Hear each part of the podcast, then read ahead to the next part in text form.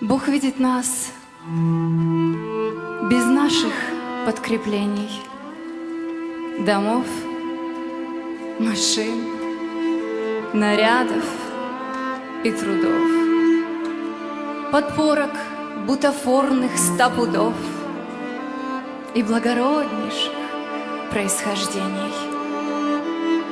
Бог видит нас такими, как мы есть, двуличными, наигранными, злыми, духовно слабыми, на две ноги хромыми, готовыми чуть что в просак и сесть.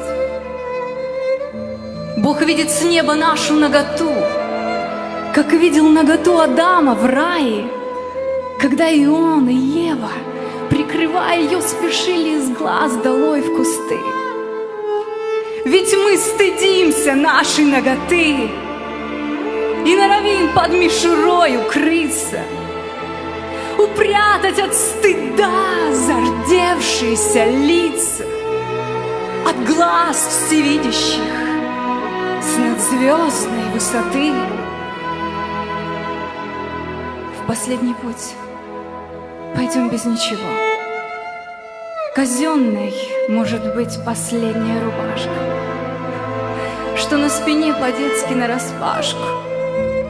Буквально ничего в дорогу своего.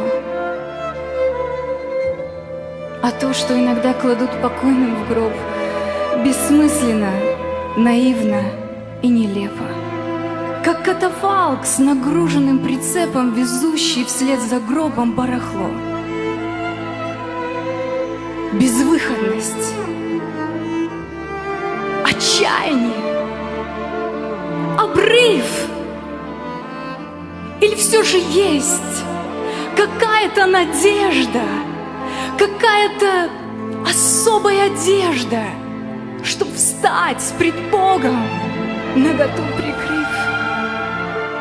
Да, есть, смотря на нашу безнадежность, учитывая зоркость своих глаз и абсолютной святости алмаз, Бог обеспечил нас чистейшую одеждой.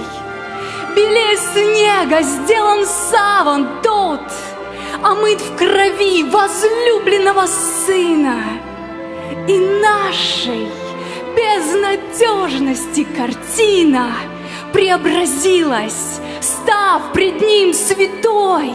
Мы изменились в Божьих очах, родившись от Него, в Него крестились, в Его ковчеге навсегда укрылись, а крест Христов рассеял смерти мрак.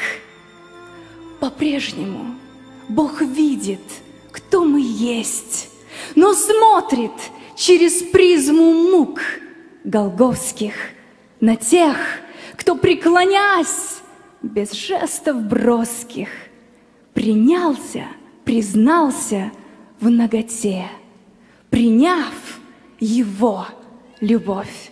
Аминь.